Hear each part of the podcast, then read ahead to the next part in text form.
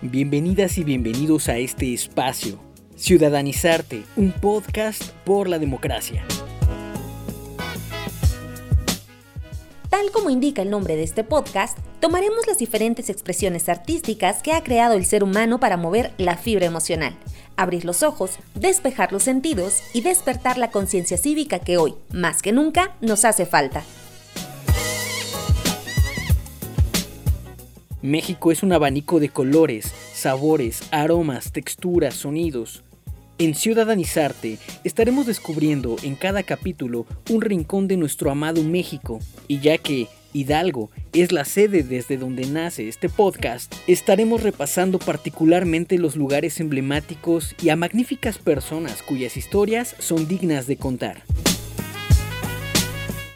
En Ciudadanizarte te llevaremos de la mano a explorar cómo se compone el sistema político, ese que te da derechos y libertades y por el cual te haces llamar ciudadano o ciudadana o ciudadane.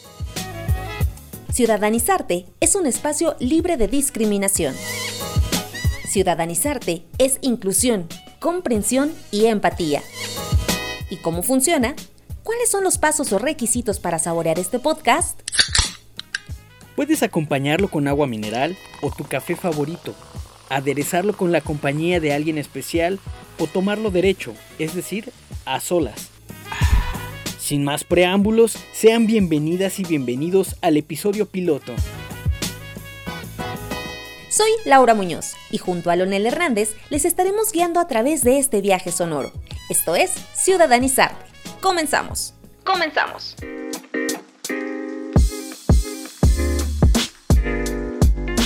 Hoy, 20 de marzo, es el Día Internacional de la Felicidad.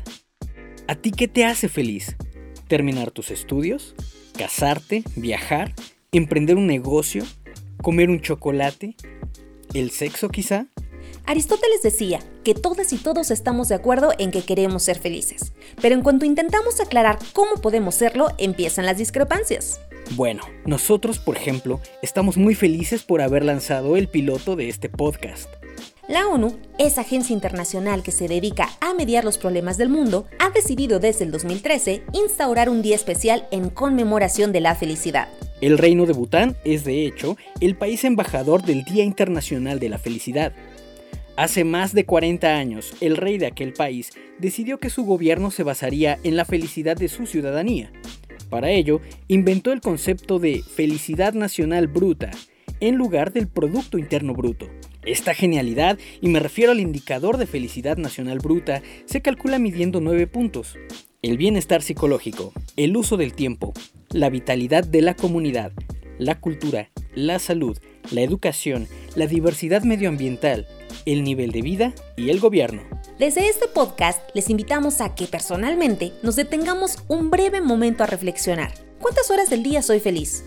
¿Mi actividad productiva me hace feliz? ¿Mi familia, mi pareja me hace feliz? ¿Soy feliz conmigo mismo? ¿Vivo en armonía con mis vecinas y vecinos? Vamos, ¿realmente es necesario que exista un Día Internacional de la Felicidad?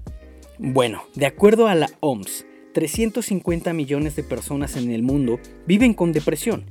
Y agárrense, en México, 15 de cada 100 habitantes sufre depresión, aunque la cifra podría ser mucho mayor porque de acuerdo a la UNAM, algunas personas jamás han sido diagnosticadas y viven hasta 15 años sin saber que tienen esta afección, que se manifiesta por un estado anímico de nostalgia profunda.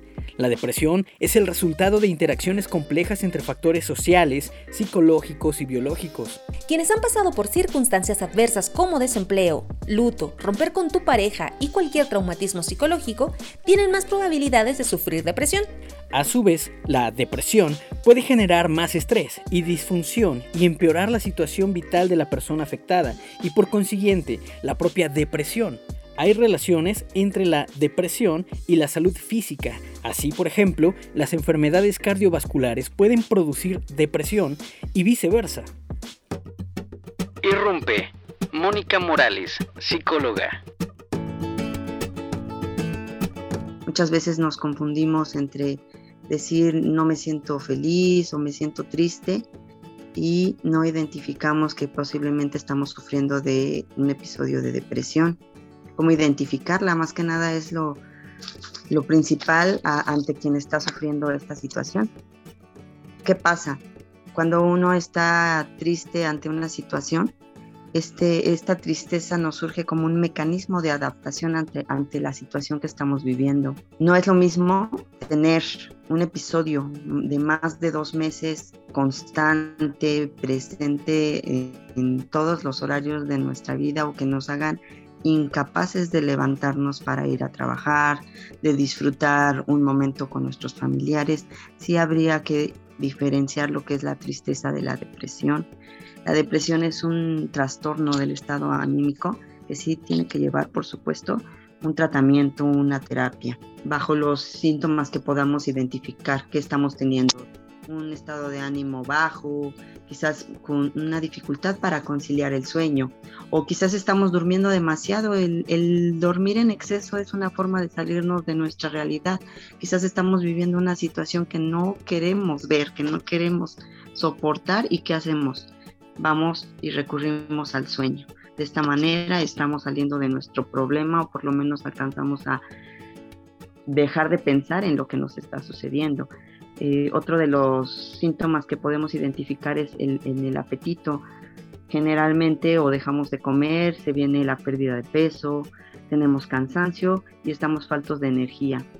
Entonces, retomando el tema, el ponernos atención el hablarnos a nosotros mismos, a ver qué me pasa o para qué me pasa esto, para qué me siento así, nos puede llevar a identificar los síntomas que estamos teniendo o cómo estamos viviendo el día a día.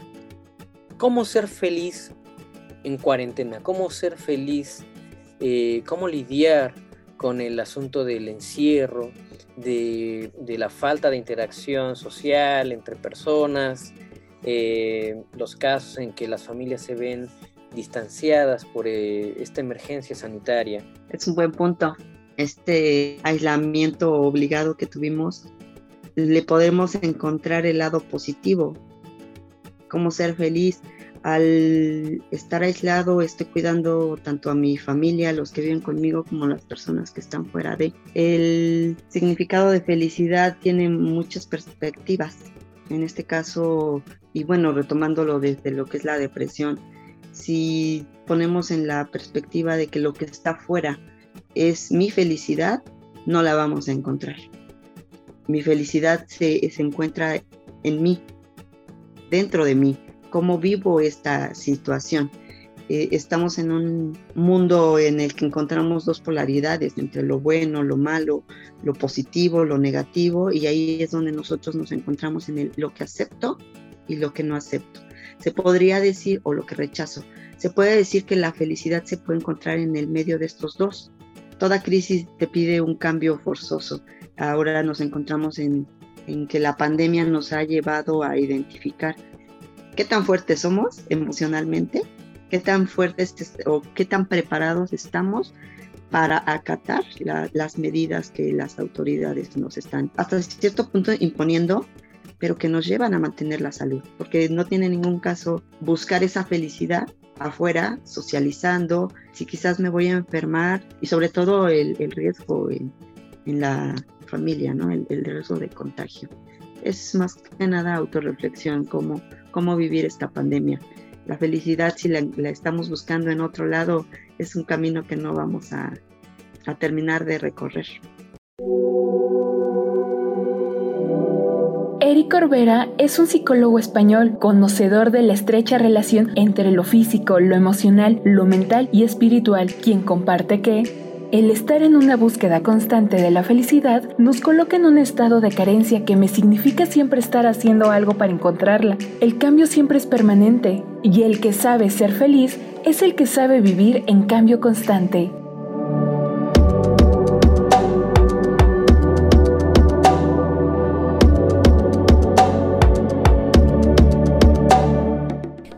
Regresando al punto de origen, la felicidad es un derecho humano. La felicidad es un derecho constitucional en algunos países como Japón, Corea del Sur y Brasil. La Constitución mexicana de 1917, con todas sus reformas, no incluye el derecho a la felicidad. Sin embargo, no significa que la ley actual ignore el derecho a la felicidad de las y los mexicanos. De hecho, en el marco legal, el derecho a la felicidad no es un fin en sí mismo, por el contrario, es una meta que se conquista a través del cumplimiento de los derechos humanos.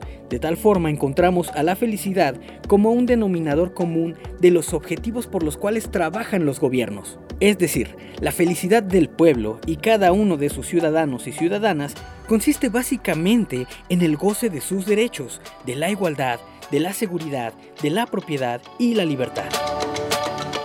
Irrumpe Luis Frías, catedrático de la Universidad de la Ciudad de Nueva York, orgullosamente hidalguense.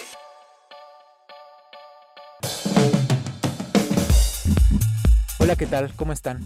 Eh, bueno, para discutir o para hablar un poco más del, tema que nos convoca el día de hoy, me gustaría traer a colación, me gustaría traer a, la mesa eh, un libro que, aun cuando no se ha publicado todavía en español, me parece que va a ser en el, en el, tiempo por venir muy, muy discutido y me parece que también muy importante.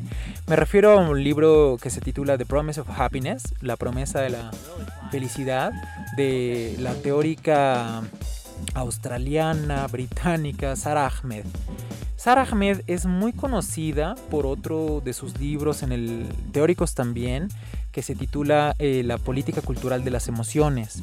Este libro ha sido muy discutido, muy comentado en ámbitos culturales, en ámbitos intelectuales y académicos también.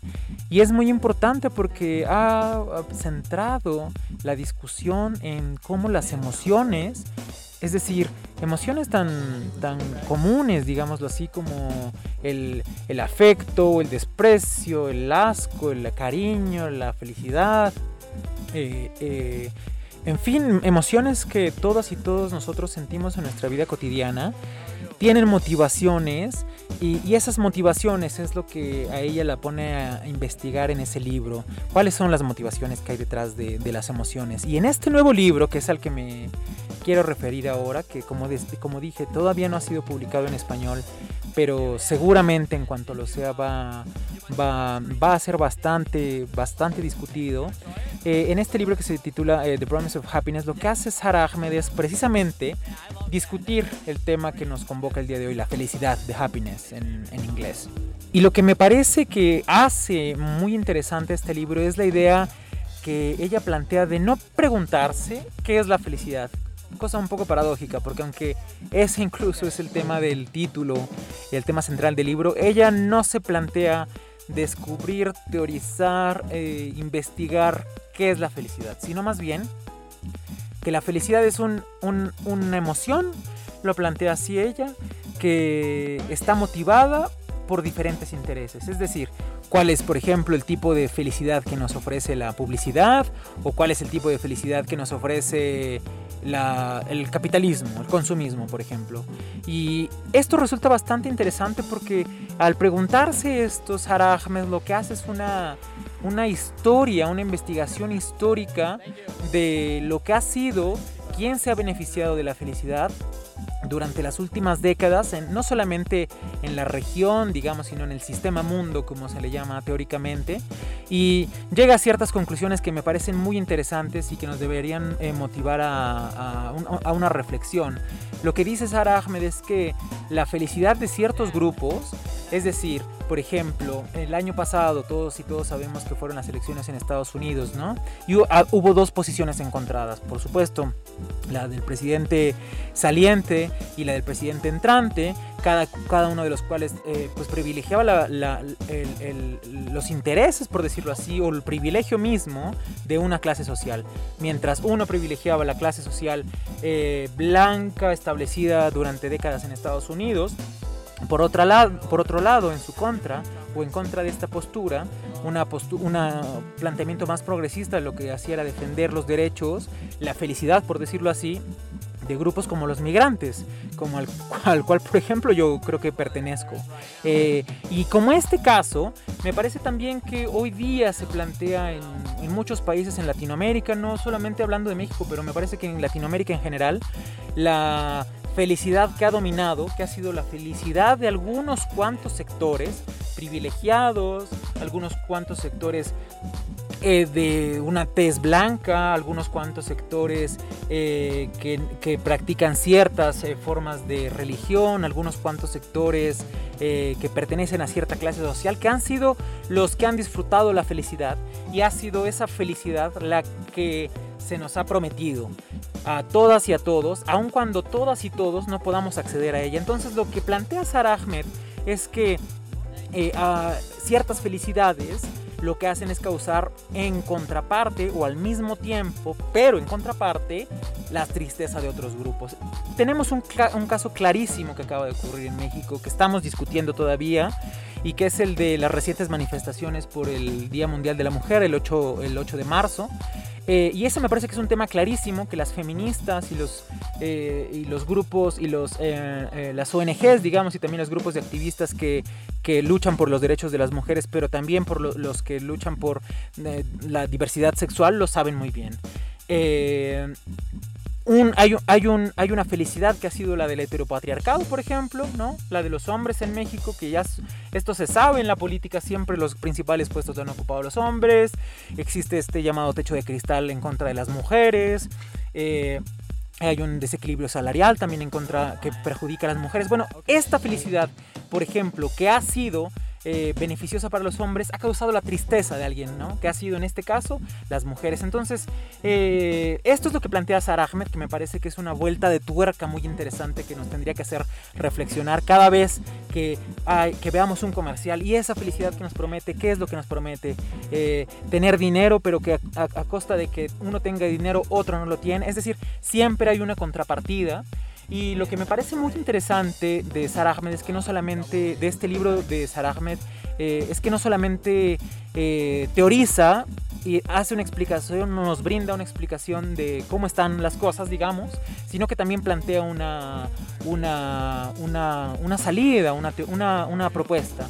Y su propuesta consiste precisamente en que, ¿por qué no, ahora que somos conscientes que gracias a los medios, como este propio medio en el que, en el que ahora estamos platicando, eh, somos conscientes de todas estas injusticias, al fin y al cabo ella las llama tristezas, pero podemos llamarlas injusticias o desigualdades o inequidades o, el robo de algunos derechos para beneficiar los derechos de otras personas, pues ¿por qué no ahora que somos conscientes, se pregunta ella, eh, cambiamos, modificamos cuáles son nuestras felicidades. Y quizá nuestras felicidades sociales, como, como, como grupo social que no estamos en el poder, como grupos sociales que no formamos parte de ninguna élite, ¿por qué no nuestras felicidades se podrían convertir en justamente dar la vuelta de tuerca a lo que nos han venido prometiendo?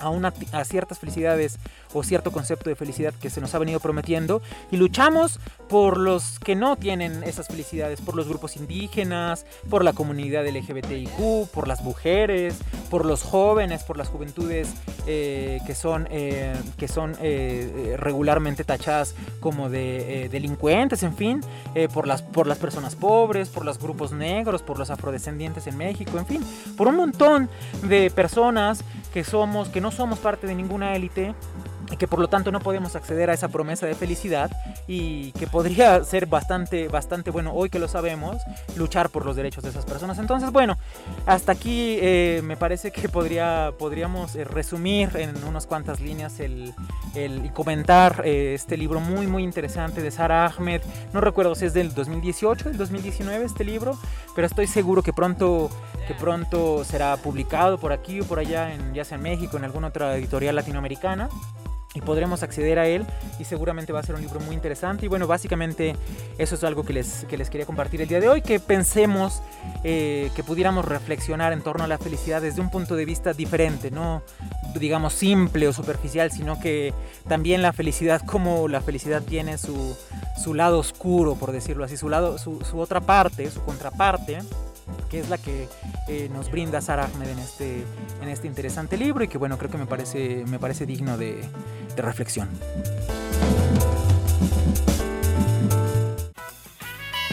Ciudadanizarte, un podcast por la democracia. En este Día Internacional de la Felicidad deseamos que alcances tus metas, que ejerzas en plenitud tus derechos. Han de saber que en Hidalgo este año tendremos elecciones locales y nos da mucha felicidad compartirles que, desde el Instituto Estatal Electoral de Hidalgo, estamos trabajando para garantizar la postulación de grupos poblacionales que han padecido históricamente la desigualdad. En el presente proceso electoral 2020-2021 para la integración de la 65 legislatura del Congreso de Hidalgo, este instituto velará fielmente por la auténtica inclusión, postulación y representación en las curules hidalguenses de personas indígenas, mujeres en equidad, jóvenes menores de 30 años y por primera vez en la historia de nuestro estado, la postulación de personas con discapacidad y personas de la diversidad sexual. Nos hace muy felices seguir trabajando en la materia electoral porque la participación y representación de todas las voces fortalece nuestra democracia. El próximo domingo 6 de junio, las y los hidalguenses acudiremos a las urnas para expresar nuestro sentir, para elegir. Sin distinción, este 6 de junio, mi voz es mi voto. Te invitamos a ciudadanizarte. Puedes hacerlo sintonizando este podcast de manera semanal a través de este servicio de streaming. Ciudadanizarte es una producción del Instituto Estatal Electoral de Hidalgo. En las voces, Lonel Hernández y Laura Muñoz. Nos escuchamos la próxima semana en el siguiente episodio de Ciudadanizarte.